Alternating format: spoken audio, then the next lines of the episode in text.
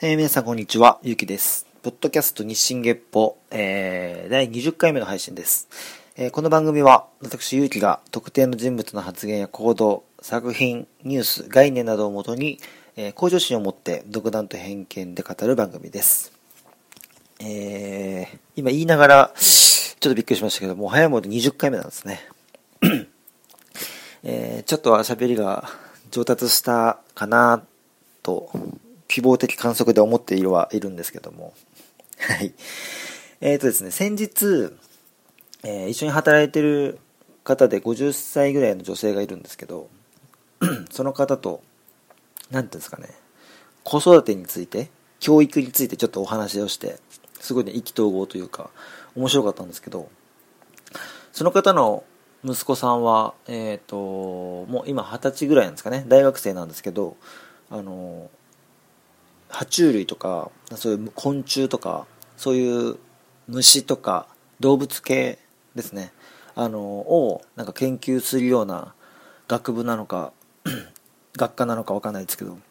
いるらしくて。本当先日僕が、うんと、前々回ですかねお話ししたクレイジージャーニーに出てきそうなぐらいその好きなことに没頭している息子さんらしくて。その話をちょっとねこう聞いてたんでどんな風にこうね、お子さんに、えー、ていうんですか、いろんなものを触れさせたりしたんですかって話を、その、お母さんへのインタビューみたいな感じで、最初話が始まったんですけど、やっぱりまず、一番気をつけてたのは、親として子供がすることに対して否定しない。で、いろんなものに浅くてもいいから、飽きちゃってもいいから、いっぱい触れさせて、合わないなと思ったら別に、きっぱりやめさせて、その、まあ、続一つのことを続けるっていうことも大事だけども好きなことを見つけさせるっていうことの方が優先順位が高かったらしいのでえっ、ー、と今猫の声が聞こえましたね。今部屋に入ってきました、えー、ちょっと優先順位が高かったみたいなのであのガミガミなんで続かないのとか一回やめあのやるって決めた中やりなさいとかそういう感じではなくあじゃあこれやってみたらこれやってみたらってこう結構柔軟に子供が、えー、何かにこう触れる様をですね温かく否定することなく、えー、見届けてたっていうところが、うん、一番大きかったんじゃないかなって思うんですねその息子さんからしたら、まあ、やっぱり親としてもやっぱ楽しかったみたいなんですよね。そのどう何何かと触れてどう感じてどういうふうにそれとも向き合っていくのかっていうのはすごく見ながら面白かったって言ってましたね。やっぱりこう親の好みを押し付けたりとか、親の価値観をね、あんまりこう、与えすぎてしまうと、お、また泣いた。やっぱ子供は反発するし、なんかその好きになりかけてたものまで好きじゃなくなってしまったりとか、まあ、要は子供の可能性を結構奪ってしまうようなことにもつながりかねないと思うので、すごく、なんですかね、うん、まあ、僕も娘がいますけど、2歳の。まあ、大きくなっていくにつれていろいろ考えながら接していくことになると思うんですけどそういう時にすごく参考にしたい、あの、お話だったなと思ってすごくなんかいい話聞けたなって思いました。でもなんかそのお母さんはもうなんか本当好きなことやらせただけで別に私は大したことやってないですみたいなことを結構ね謙遜で言ってたんですけどそれができる人がなかなかいないんだと思いますよって。ですごく息子さんみたいにこう好きなことをやっている人っていうのは今後、えー、AI でこうやりたくない人がやりたくないような仕事ばっかこうどんどんなくなっていく中やっぱ好きなものに没頭しながら仕事している人に対抗できない他の人がそういう時代が来るのでやっぱ好きなことにずっとこう力を注いで頑張ってる人っていうのは強い時代が来ると思うんで素晴らしいと思いますっていうふうにね僕なりにこう伝えたらあそういう30歳ぐらいのそういうことをすごく考えてるような人にそうやって言われることはすごい嬉しいですって言ってくださって、なんかその何ですか返しもいいですよね。なんか上から親なんてこういうもんだからってこう何ですか上から目線で僕に対して教えてくれる感じじゃなくうちはこんなんでしたけど全然それがいいか悪いか分かりませんぐらいの感じでやっぱ言われた方がこうなんですか下の立場というか年下の立場の人たちからすると聞きやすいしあなんかこの人の話もっと聞いてみたいなって思うと思うしなんかそういうことをねこう考えさせられたちょっとした時間でしたけどね。なんか若い人からこう刺激をもらうことが最近多くなってきてだからその息子さんとは会ったことないですけど話聞いただけでも なんか自分も頑張んなきゃなって思うし最近自分の今働いてる手伝ってる人のところに21歳の子が入ってきましたけどまあ若いですよね。でもやっぱこう若いなりにすごい頑張ってる感じとか伝わってくるし礼儀正しかったりとか何ですか物へのこうなんですか物を大事にする心みたいなのが伝わってきたりとかして自分の時そうだったっけなとかって思いながらこう負けないように頑張んなきゃなっていう風にこうつつかれてる感じ確認最近なりました。うんまあ、僕もちょっと最近いろいろ考えてて、うんと、自分がまた新たな動きをね、ちょっとしようかななんて思っていろいろ動いてるんですけど、今日もこの後、ちょっとバタバタ動いて、いろいろ、なんですかね、頭使いながらいろいろなとこ回ってきて、ちょっといろんな、うん、アイディアを形にしていく作業を、ちょっとこれから1、2ヶ月かけてやっていこうかなと思うんで、まあ報告できそうになったらまた報告させていただこうかなと思うんですけど、ちょっと刺激にこう後押しされて頑張ろうかなって思ってる次第でございます。はい。えー、じゃあ今日も本題に入っていきますが、えー、先週、えー、予告した通り、メンタリストの DAIGO さんですね、についてちょっとお話ししたいんですけど、うんと、皆さんがどういうね、イメージを彼に対して持っているかわかんないんですけど、僕はやっぱりこう、多分皆さんと第一印象一緒で、なんか不思議なことをやってくれるパフォーマーの人っていうイメージだったんですよ。手品師みたいな。なんか笑っていいともとか、そういうのに出ていて、えっ、ー、と、あなたがどれを選ぶかを当てますっていう、えー、当てられるの？みたいな 煽りの中、それを当てて、うわ、マジかよっていうようなノリの、要はまあ一つのショーですよね、あれね。あれをやる人っていうイメージだったんですけど、なんかその、そこからの入り口で、まあ、メンタリスト DAIGO って人が、あ、面白い人がいるなぐらいだったんですけど、別に特にそんな、もし当時、この番組、日進月歩をやってたとしても、取り上げるほどのこうインパクトは僕に対してなかったんですけど、ただ、メンタリスト DAIGO っていう名前で、その存在自体はそれで僕は認知したわけですよね。で、その先、まあ、いろんなところでメンタリスト DAIGO さんの、のあ、これメンタリスト DAIGO さんだとか思いながら、テレビとか、そういうところでこう、目に、目にすることが増えていくんですけど、なんていうんですかね、あのー、まあ、単純に人の心理を、人の心理っていうか人間の心理というものを科学的に根拠を持って、えー、確率の高い方を選んだり、えー、こっちの方が何倍、えー、効果があるとかっていうものを分析したり研究したりしている立場なんだってことを後々知るわけですよ。で、要は、あなたがこれを選ぶのを当てますとかっていうやつも、これを選びやすい状況を作ったりとか、あとは、えー、ちょっとこう、逆にこれを選ばせないように一言声かけるとか、それをこう、人からしたらもうこう、なんですか、無意識にそうなっちゃうような、なっちゃうように、こう、しか、仕向けていくっていう、そういうことが上手い人っていうイメージにまた変わっていくわけですよ。で、まあ、しばらく見見ないうちに、今度また、ツイッターで見るようになったんです、僕。で、ある言葉がきっかけに僕すごくこの人に対して興味が出てきたって思ったんですけど、えっ、ー、と、大悟さん、ツイッターで、まあ、ちょっとこう、なんですかね、格言的な、まあもちろん、大悟さんの研究しているテーマとか分野においての、研究結果みたいなものの中の一つとして、1日1回か2回、2回かな。えっ、ー、と、なんか言葉をつぶやくんですよ。で、そこに書いてあったのが、えっ、ー、と、自尊心のない人間に、えー、いいサービスはできないっていう言葉が書いてあったんですよ。で、僕その言葉最初ね、これ、何のこと言ってんのかなって一瞬思ったんですけど、あの、僕も割と似たようなことを思っていて、でもそれを言葉にできてなくて、うんと、説明するときに、結構長い時間を使って人に説明したりとかしたものだったんですけど、あ、これが言いたかったんだなって、それをもう一行で表してて、自尊心のないものにいいサービスはできない。でも、この考え方すごく共感して、えっ、と、少しね、あの、僕の、うんと、何ですか、自分の考えも交えながらちょっと説明したいと思うんですけど、例えば、いいサービスって何って思うんですよ。いいサービスっていうのは、えっ、ー、と、相手っていうかそのサービスを受ける側の人が、いいサービスだなって思わないといいサービスにならないと思うんですよ。例えば最高のスペックの何かを用意して、最高のスペックの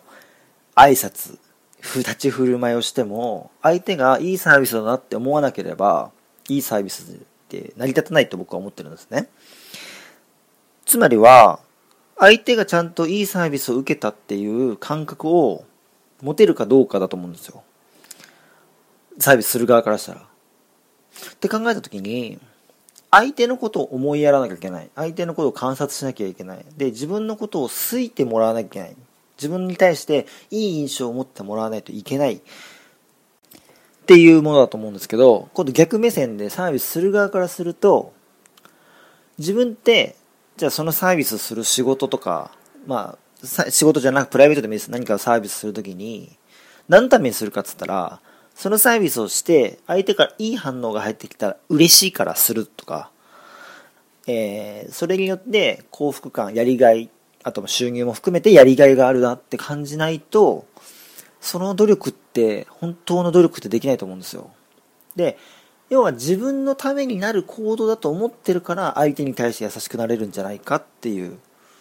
で、これを、何ですかね、言葉足らずで言ってしまうと、ああ、自分のことしか考えてないんだねっていう解釈が生まれがちなんですけど、そうじゃなくて、人はまずみんな自分のためにしか本気では僕動けないと思ってるんですよ。ただ、その本気っていうのは、100%が本当の力だとしたら、本当100%止まりなんですよ。でも、えっ、ー、と、その100%を発揮して自分の、えー、気持ちとか心を満たしたいその自尊心みたいなものがまずあってで人に対して何かをいいサービスしたりとかその帰ってきたりとかそういうこう人のためになるようなことで自分の自尊心をこう高めようとか、えー、満足させようとかっていう動きっていうのは僕の感覚では100%以上の120%とかが出るイメージがあるんですよ。つまり自分のことに、うんと、自分にとって一番いいものは何だろうって考えた時に、結果、相手とかに対していいサービスして、その人が満足してくれることが自分にとって一番いい状態になるっていう、要は自分のためであり、相手のためにも間接的になってるっていう感覚が僕の中ではすごくあって、だから例えば接客してて、いや、本当ありがとうございます、本当にありがとうございますって、例えば言われるとするじゃないですか。いやでも僕そうやって言われることでも僕も本当にありがとうございますみたいな感じの気持ちになるわけですよだそれでそういう感覚を持っている人こそがなんかいいサービスできる人なんじゃないかなって。でもちろん技術とか、えー、いろいろ得られなきゃ得なきゃいけない知識とかはまだ別問題です。ただマインドの部分ではやっぱ自尊心があってその自尊自尊心を満たすためにはなんですか相手に対して思いやったり観察したりっていうのが必須だってことをちゃんと理解してないとダメなんじゃないかなっていうのが僕の中ですごいあったんですよ。でそれをすごくポンって一行で表してくれてたイメージがあって一気に引き込まれちゃったんですね。あこれが言いたかったのはっていう。そこから自尊心って言葉もすごい僕会話で使うようになりましたし本当ねこの何ですか目から鱗っていう表現で合ってるのか分かんないですけどその表現があったかみたいな感じだったんですよね。で結構そのツイッターとかもよく見るようになってうんと本とかもねあのいっぱい書いてるので DAIGO さんはあの読むようになったりとかなんかその中でこうあだから自分はダメなのかとかあだからうまくいかなかったのかっていうことを教えてくれるんですよ、結構。例えば、あのダイエットとか筋トレとかって続けるの大変じゃないですか。で、やっぱ、なんですかね、夏に向けて痩せなきゃとかで、いきなり頑張ったりするわけじゃないですか。だから三日坊主になっちゃう。で、そのメカニズムっていうのも結構研究されて統計が取れてるらしくて、例えば、筋トレ、えー、1時間を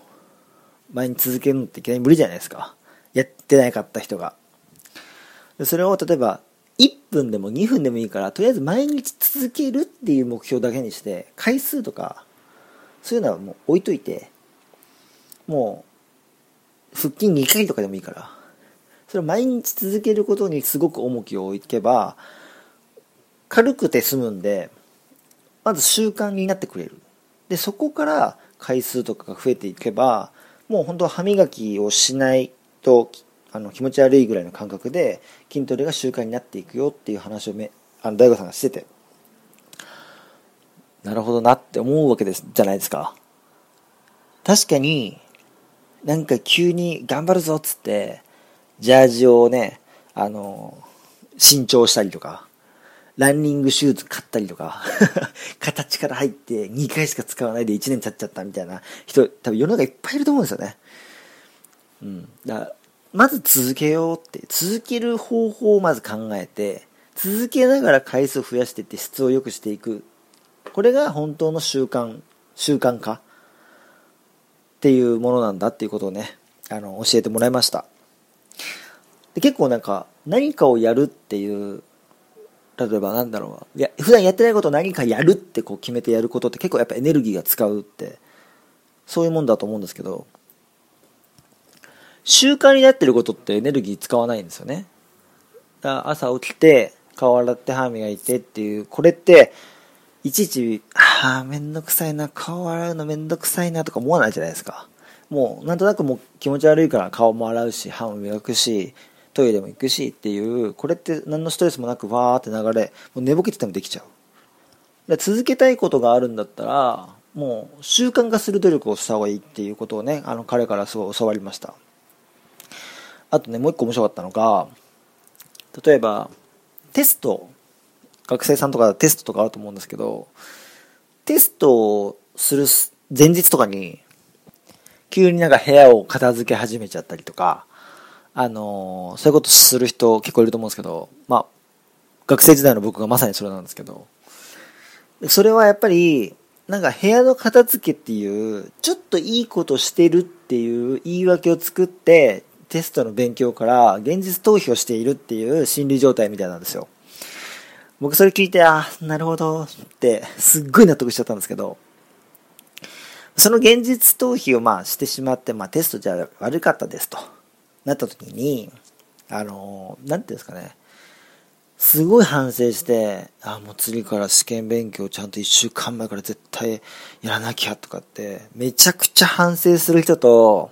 あ、まあ今回こんなもんだけど、まあ次回も頑張ろうかな、みたいな感じで適当に反省する人と比べたら、後者の方が、次の試験、点数いいらしいです。マジかよって思いましたけどね、僕は、その話聞いて。僕結構その、やっちゃいがちなことやっちゃった上で反省もしちゃうタイプだったんで、もう、いい連鎖じゃねえじゃんって思っちゃったんですけど、まあやっぱその、自分を適度にこう許す能力とか、うん、そういうゆとりっていうんですかね、かそういう部分がやっぱ人間には必要で、あんまりこう自分、完璧主義で、なんて自分はダメなんだって思っちゃう人は、やっぱストレスがあったりとかして、えー、その反省活かせない。次のテストまで活かせないっていうことが結構、そういう方が多いみたいです。うん。それはでも人間の心理的な問題らしくて、統計的にそう取れてるらしいので、うん。その統計のまさにサンプル A だなって思いました、自分は。うん。だけど、そうやって、研究結果とか、その科学のうんと、分析研究とかをもとにこういう人の行動をしますけどあれは実はこうなんですよそれを打開するためにはこうした方がいいですよっていうのを言うのでもうすごく説得力ではもう絶大なんですよなんかその言葉一つ一つに重みがあるうんああと僕一つ好きな格言というか大悟さんの発言があって努力の苦しみは一瞬だけど、成果は一生続くっていう言葉があって、うーんって思いますよね。めちゃめちゃ努力して知識を得れば、その知識ってなかなか去っていかないしっていう、そういうことだと思うんですけど。で、頑張んなきゃなっていう思わされるんですよね。で、まあ、彼のそういう発言とか、あのー、そういう活動の原点になってるのは、彼が、あのー、学生時代、中学生ぐらいかな。小学校から中学生ぐらいだと思うんですけど、8年間ぐらいずっといじめられてたらしいんですよ。で、いじめられてる最中ずっと、もちろんその状態嫌だけど、もう、なんて、いじめというストレスに対して、もう、なんですか、免疫がついちゃってるんで、もうなんとも思わない。もちろん、嫌だけど、本当もう、その、例えば地獄の時間があるとしたら、早く猿の時間を去ってくれとかっていうふうに、ただただ耐えてたらしいんですけど、ある日、うん、近くにあったナタをね、手にして、こう、バーンってそ、なんか投げたらしいんですよ、ナタを。そしたら、そいじめっ子たちの反応が、もうその一個の行動でガラッと変わって、いじめられなくなったらしいんですよ。まあ、多分、こいつやべえやつだなって思われたんでしょうね。ずっと舐められてたのに、あ、こいつ怒らせるとやばいやつかもしれないって多分思わせることができたなと思うんですけど、その時に大悟さんは、あ、こんな行動一つで人生って変わるんだと。そういう感覚になったらしいんですよ。だったら、この経験は、うん、人にも伝えながら、あなたでも人生変えられますよ。僕だって変えられたんだから、あなただって人生一つの行動で変えられますよってことを伝える仕事がしたいって思ったらしいんですよね。でそれで、やっぱりそういう心理学とかそういう、なんですか、脳内のなんか、メカニズムとか、そういうのを研究する分野に進んでいったっておっしゃってたんですけど、あの、僕もね、少しだけ似た経験があって、あの、僕もいじめられてたんですよ、小学校の時。あの、僕小学校3つ行ってるんですけど、ちょっと引っ越しが多かったんで。まあ、1つ目はまあ半年ぐらいしかいなかったんであれなんですけど、2個目は2年半ぐらいですか？もうほぼ2年半ずっといじめられてたし、えー、3つ目も、えー、3年間行ってたんですけど、まあ、頭の1年間ぐらいはちょっといじめられてたことがあって、まあ、今振り返ると、まあね、2つ小学校行っていじめられてるわけなんで、多分自分にもうん、なんかそういじめたくなる要素があったんだろうなって、自分にも何か、何かしらの責任はあったんだろうなって思うんですけど、まあ、当時はすごい嫌だったんです。もちろん。いじめられたくないし。まあ僕もその、当時全然運動も全然ダメだし、あのー、もう、もやしっこだったんで、反発することもできないし、今みたいに自己主張もできるタイプでもなかったんでだけど、